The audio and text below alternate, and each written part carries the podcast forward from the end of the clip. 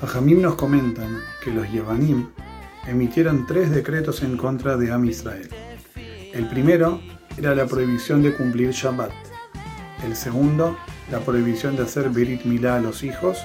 Y el tercero, el anunciar el inicio del mes por intermedio del Bedín, Rosh Hodesh.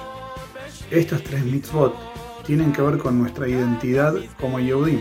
Obviamente Shabbat representa la Kedushá de la vida cotidiana nuestra conexión con Akadosh Baruj Hu.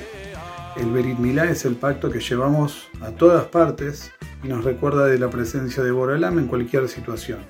Y el Rosh Hodesh nos muestra que el tiempo, cada uno de los momentos de nuestra vida, está también regido por Boreolam.